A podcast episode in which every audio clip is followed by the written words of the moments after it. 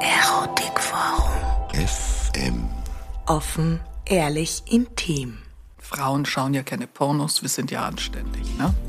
Das stimmt so überhaupt nicht, weil Pornografie auch für Frauen extremst spannend und faszinierend ist. Seitdem Menschen irgendwas schreiben, malen können, gibt es die Pornografie. Wir versuchen der Gesellschaft zu zeigen, dass man Pornografie auch ganz anders definieren kann. Es wird unter dem Synonym Kunst anders verstanden.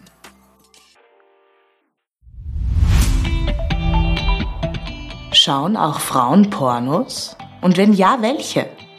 Gerade von Männern hört man diese Fragen immer wieder. Ich habe diesmal mit der Pornoproduzentin Adrine gesprochen. Unter ihrem Label Arthouse Vienna, einer eher kleinen Wiener Produktionsfirma, dreht sie Pornos, hat aber einen durchaus kritischen Blick auf die Pornoszene als Gesamtes. Vor allem auf den Mainstream und so manche Auswüchse der letzten Jahre.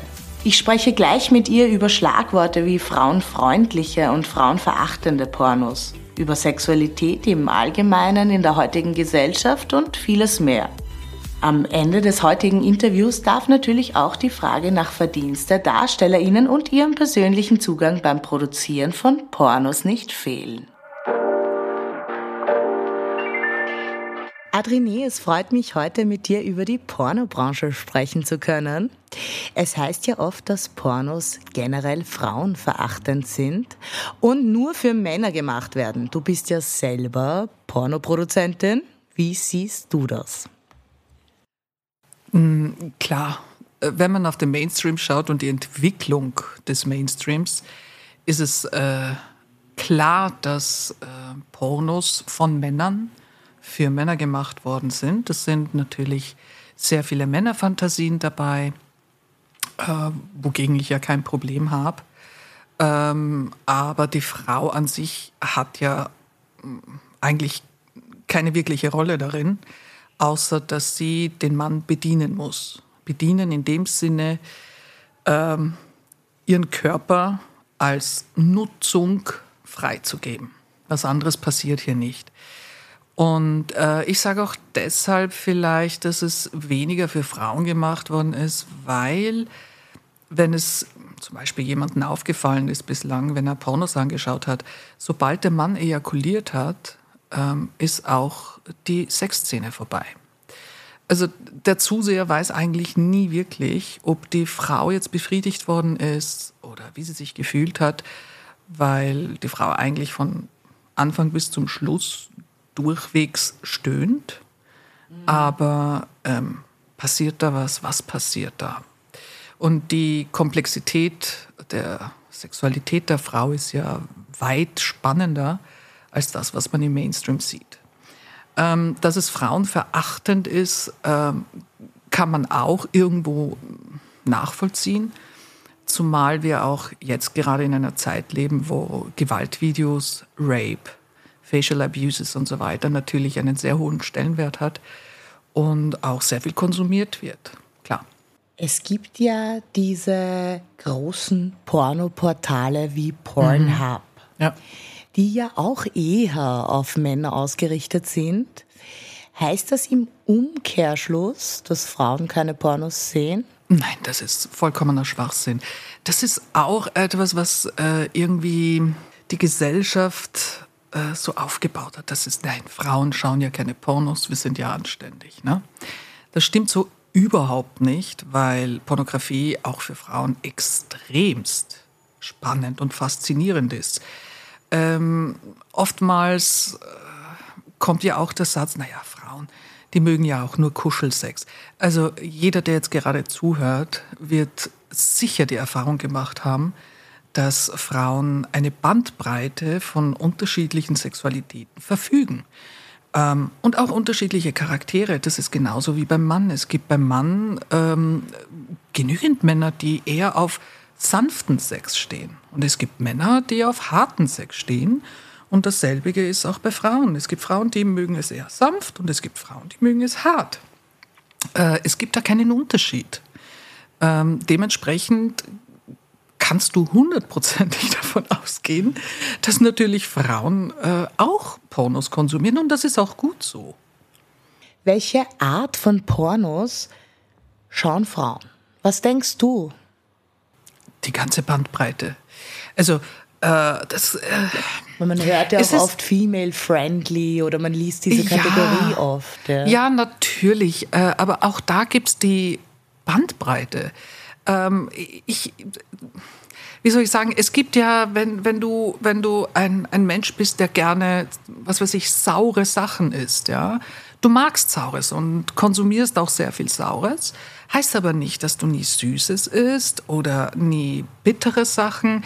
Das sind unterschiedliche Geschmäcker, die unterschiedliche Emotionalitäten auslösen in der Pornografie. Und auch wir Frauen haben eine animalische Seite und auch ähm, wir haben auch eine Seite, wo wir das mögen, zum Beispiel, wenn wir vom Mann dominiert werden. Heißt aber nicht im Umkehrschluss, dass wir im Leben generell dem Mann unterworfen sind.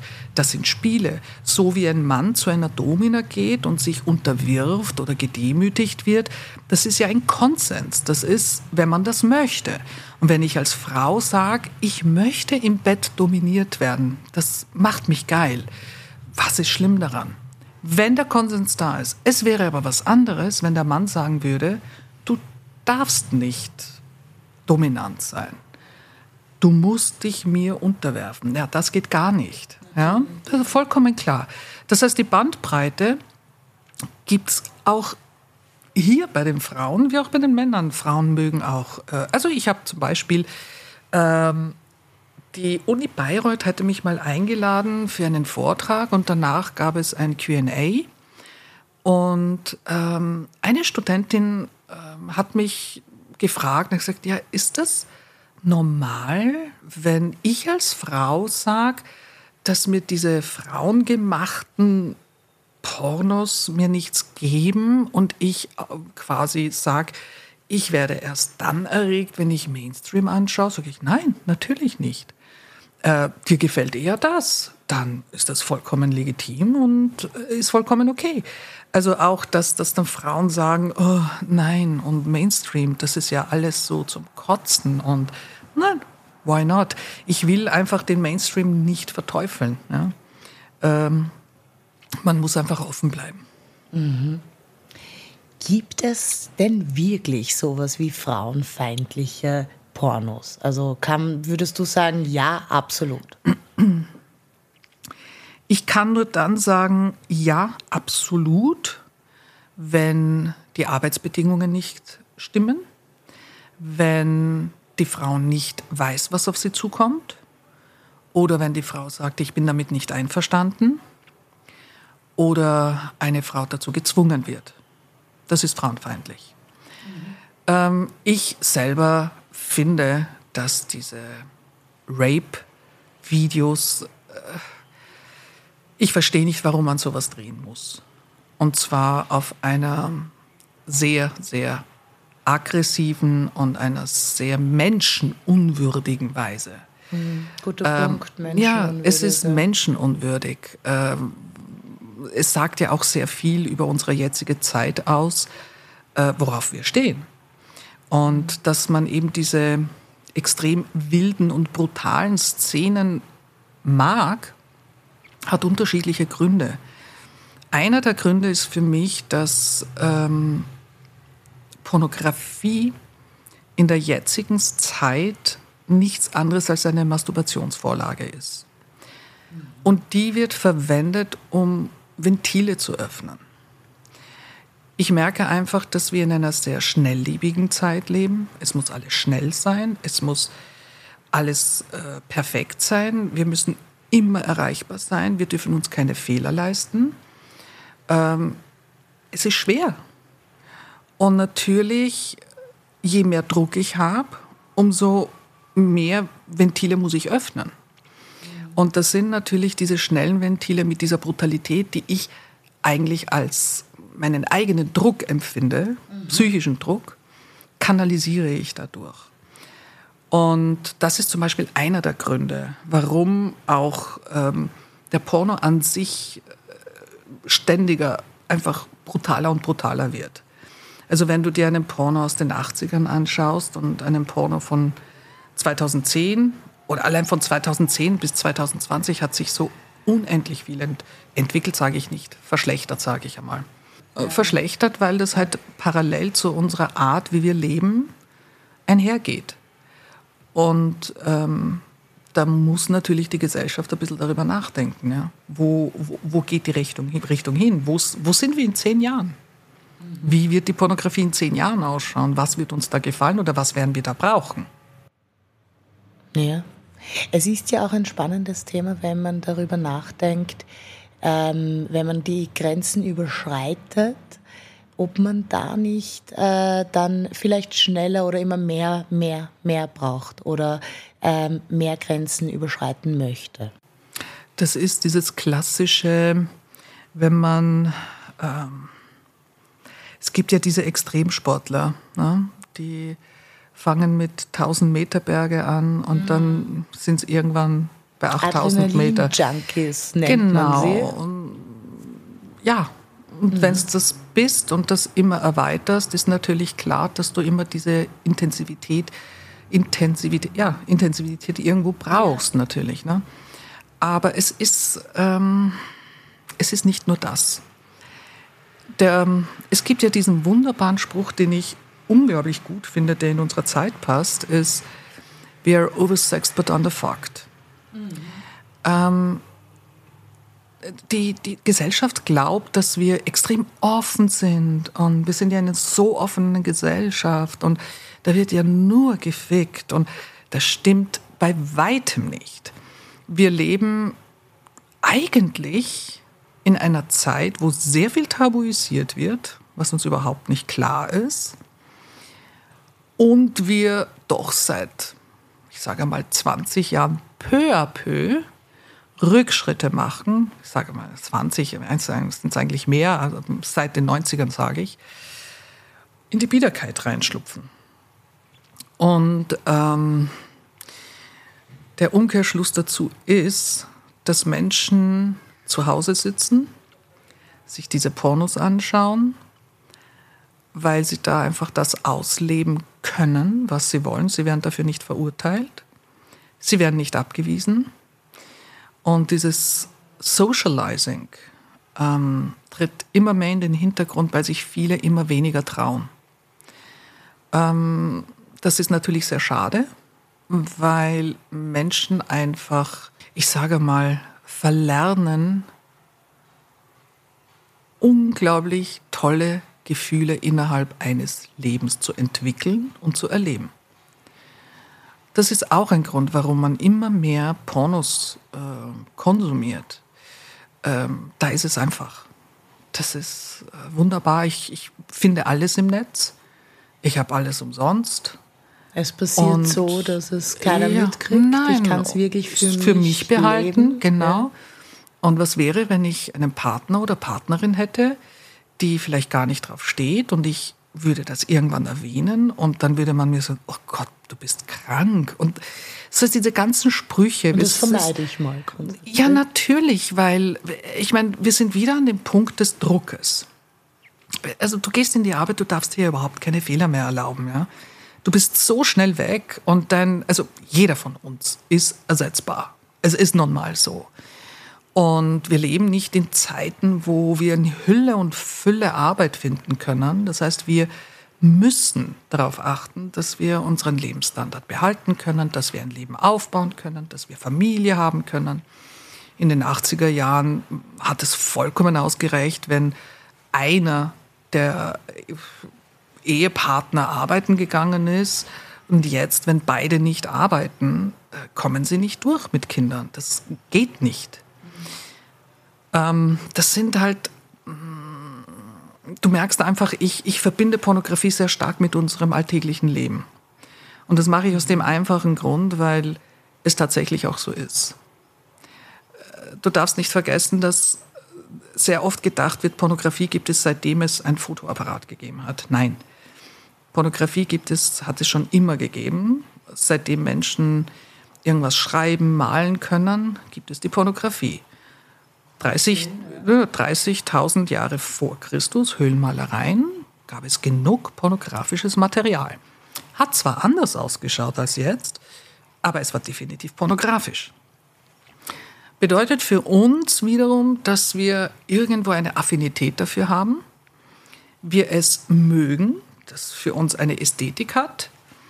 Und demnach denke ich, warum muss man zur Pornografie so eine Haltung haben, so eine ablehnende Haltung haben, anstatt vielleicht sehr offen darüber zu diskutieren und offen sich auch für sich selbst auch zu überlegen, was konsumiere ich da?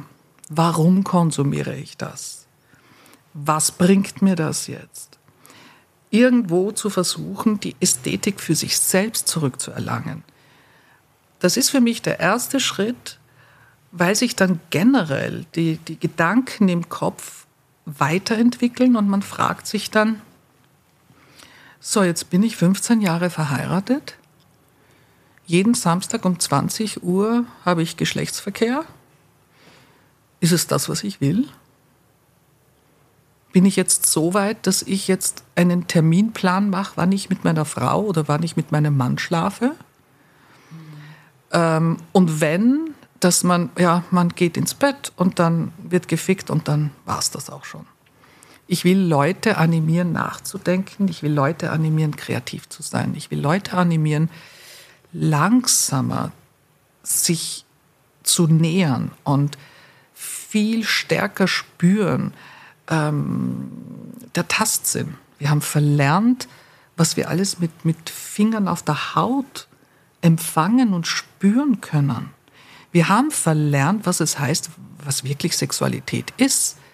Denn für uns bedeutet Sexualität, okay, am Anfang küsst man sich, dann gibt es Oralverkehr, dann gibt es vaginalen Verkehr, dann gibt es Analverkehr, dann kommt der Mann und wenn die Frau nicht gekommen ist, dann masturbiert die Frau vielleicht höchstens und das war's. Und jeder ist zum Orgasmus gekommen. Das bedeutet nicht Sexualität. Was bedeutet für dich Sexualität? Ach, Sexualität kann so viel sein. Für mich ist schon eine Art von Sexualität, wenn man zum Beispiel, ein, nehmen wir mal eine Situation, man ist in einer Bar, es ist dunkel und man steht an der Bar und auf der ganz hinten irgendwo steht jemand und unsere Blicke treffen sich. Und da ist was, da ist irgendeine Energie. Und es und ich verlange auch von den Leuten nicht, dass sie, oh, gutes Outfit oder gute Busen, das meine ich nicht, sondern wirklich dass man eine Energie spürt. Das ist Chemie. Wir, sind, wir, sind, wir bestehen aus Chemie. Ja? Und dass da was stattfindet auf einmal. Und allein diese Blicke, wenn zwei Menschen sich angezogen fühlen, das kann so prickelnd sein, dass sogar das für mich auch eine Art von Sexualität ist. Bedeutet, Sexualität bedeutet für mich nicht Orgasmus. Also, wenn ich mit jemandem Sex habe, muss ich nicht zum Orgasmus. Es ja. gibt so viele unterschiedliche Arten, Sexualität auszuüben. Wir dürfen auch nicht vergessen, dass wir jeden Tag in einem anderen Mut sind. Ja? Mhm. Unser Mut, wie, was für einen Tag hatte ich heute? Und es gibt Tage, wo, wo man wahnsinnig aggressiv ist und so weiter. Dann braucht man es richtig hart. Und dann gibt es Tage, wo man so unglaublich weich ist und kuschelig. Ja? Also wir sind Menschen, wir sind jeden Tag in einem anderen Gefühlslage. Und je nach Gefühlslage kann ich ja auch meine Sexualität fließen lassen. Welche generellen Vorurteile gegenüber Pornos sind unberechtigt, denkst du? Ich habe schon einmal, ich kann mich jetzt nämlich erinnern, bei einem Podcast gesagt, Pornografie ist an sich nichts Böses. Ähm, es wird aber als etwas Böses, ein rotes Tuch drauf aufgehängt. Ähm, oftmals, ich meine, wir leben doch relativ konservativ. Und ähm, diese konservativen Gruppen denken oftmals, dass äh, DarstellerInnen, die eben bei Pornos mitmachen, ungebildete, ähm, verwahrloste oder keine Ahnung, kranke, sexsüchtige Wesen sein müssen, die aus dem Rotlichtmilieu kommen, was so nicht stimmt. Ähm, ich meine, bei mir ist es jetzt jedenfalls so. Ne? Und ähm, deshalb ist das eben als das Böse der Teufel. Ja. Das ist das eine. Das andere ist, dass äh, oftmals geglaubt wird, wenn ich jetzt Pornos produziere, ähm, verderbe ich mich. Dann habe ich keine gesunde Sexualität mehr. Ist auch ein Irrglaube. Kann, kann sein, je nachdem, wie man es konsumiert, ab welchem Alter. Aber wenn man ein erwachsener Mensch ist und schon sexuelle Erfahrung genügend gehabt hat, sorry, aber. Wir haben ja vorher schon darüber gesprochen, dass du äh, der Meinung bist, dass sich in den letzten zehn Jahren schon einiges in der Pornobranche verändert, verschlechtert, hast du gesagt. Ja. Meine Frage wäre nämlich gewesen, hat sich denn auch was verbessert? Oh ja, ja, äh, es gibt nie eine Verschlechterung ohne Verbesserung. Das ist, ich, ich vergleiche immer alles mit, mit einem Gummiband. Das ist ja in unserem Leben genauso. Ähm, je glücklicher ich mich fühlen kann, umso mehr kannst du dir sicher sein, wenn ich mal in ein Loch falle, und das ist ja auch normal, wir sind Menschen, in eine Krise komme, geht es genauso tief runter. Es wäre eine Axialspiegelung. Ne? Und äh, natürlich dieses eine, äh, was in eine Richtung geht, was für mich mit Sexualität an sich nicht wirklich mehr eine, einen, einen Kontext hat, gibt es natürlich auch jetzt den Gegenzug äh, eben Femporn, den ethischen Porn, der genau ähm, in eine andere Richtung geht und versucht eben Pornografie in einem anderen Licht zu setzen. Und nicht mehr dieses äh, von der Gesellschaft bösartig gesehene Pornografie, was es teilweise auf einer Weise ja auch ist, bei den Umständen und Missständen, die auch herrschen können, aber nicht müssen, aber eben auch ähm, die Seite, die versucht, es gesellschaftskonform zu machen und gesellschaftsfähig zu machen. Meine Frage aller Fragen wäre, wie viel verdient ein Darsteller oder eine Darstellerin im Schnitt bei einem Pornodreh?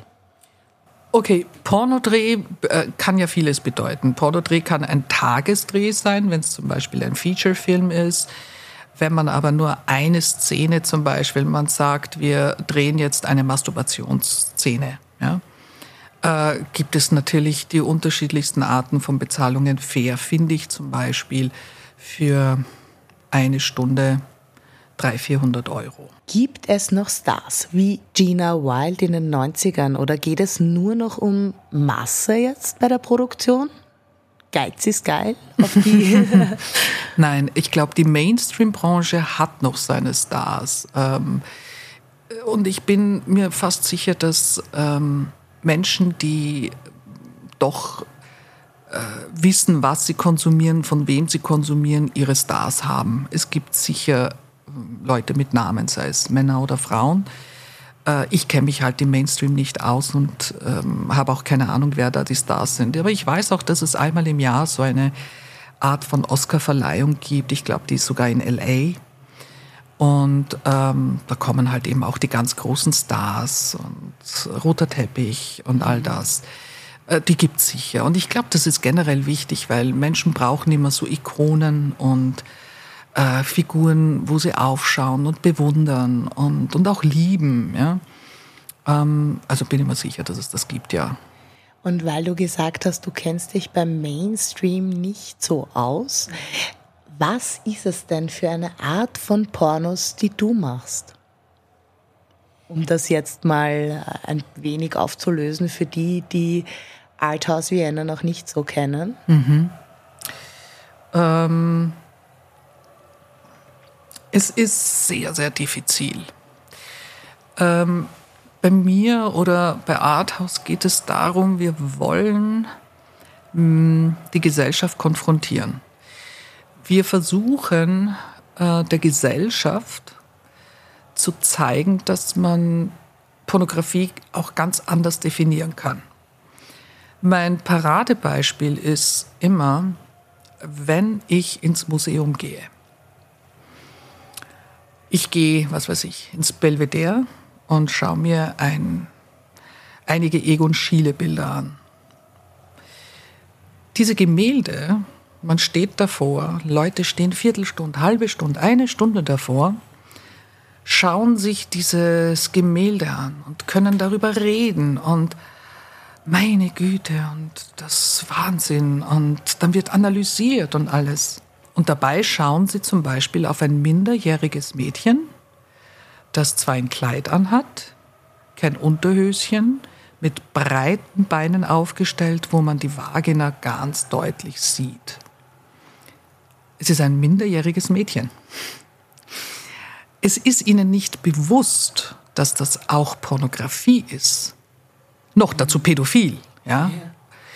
Aber es wird unter dem Synonym Kunst anders verstanden. Das versuche ich eben klar zu machen.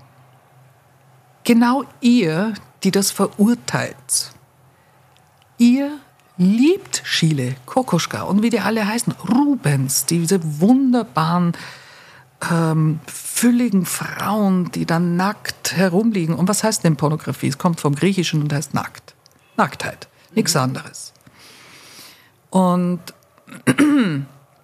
dadurch versuche ich ein bisschen äh, einen Weg zu ebnen und dadurch, dass meine Art, Pornografie zu zeigen oder diese Bilder zu zeigen, ähm, merken einfach Menschen, dass das vielleicht doch nicht so etwas Bösartiges ist. Und das ist ganz mit ganz einfachen Mitteln zu erreichen. Erstens einmal, meine Plattform, du gehst auf meine Plattform, du schaust der Arthouse Vienna an. Natürlich siehst du da auch Haut, äh, Sex, Szenen, ein Bild vielleicht bei den Standbildern. Aber es ist bei weitem nicht so eine Seite wie YouPorn und so weiter, wo du die erste Seite aufmachst und du siehst schon 100 Schwänze und 100.000 äh, Vaginen. Ähm, das gibt es bei mir nicht. Ja? Das ist einfach eine normale Seite.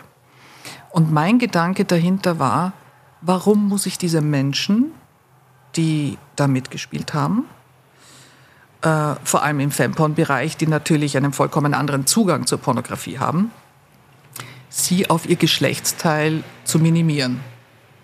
Why? Warum darf ich nicht den Menschen dahinter zeigen? Ich will, dass die Menschen auf den Menschen schauen. Und zwar, wenn sie ihnen zuschauen, mit Respekt ihnen zuschauen. Und nicht abartig von oben herab und denken, sie sind etwas Besonderes. Und der, der da mitspielt, ist nichts wert. Das ist das eine. Des Weiteren sind die Arbeitsumstände wahnsinnig wichtig. Ja? Wie gehe ich mit DarstellerInnen um? Wie gehe ich mit meinen Leuten in der Firma um? Wie gehe ich mit der Thematik um? Setzt man Dogmen?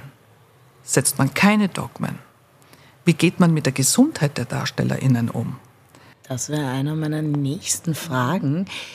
Wie stehst du zur Kondompflicht in Pornos? Es gibt ja viele Länder, die das äh, ja auch schon vorschreiben. Genau. Äh, ich finde das viel zu wenig. also erstens einmal gibt es bei mir nur Safe Sex natürlich nur mit Kondom.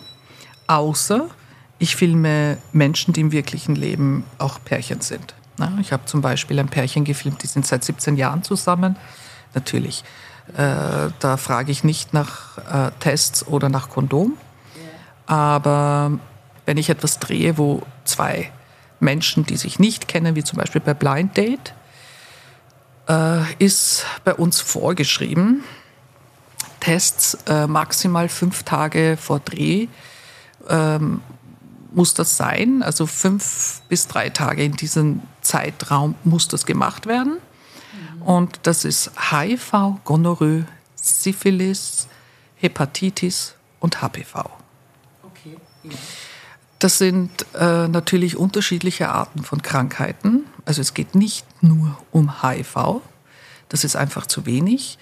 Ähm, und das ist auch eben etwas, was der Femporn in meinen Augen macht oder machen muss. Also wir machen es auf jeden Fall. Wir haben eine große Verantwortung gegenüber diesen Menschen. Kann nicht mit der Gesundheit von Menschen spielen. Ähm, das sind ganz wichtige Punkte, um eben die Pornografie in einer anderen Richtung zu lenken, dass die Gesellschaft endlich mal anfängt zu sehen, es geht auch anders. Das war's für heute, aber bald geht es mit Teil 2 des Interviews weiter, wo uns Adrienne noch mehr über sich und ihren Werdegang erzählen wird. Seid gespannt. Wenn du in Zukunft keine Folge mehr verpassen möchtest, dann abonniere den Erotikforum FM Podcast am besten auf Spotify, Apple Podcasts oder wo immer du Podcasts hörst. Bis zum nächsten Mal. Erotikforum. F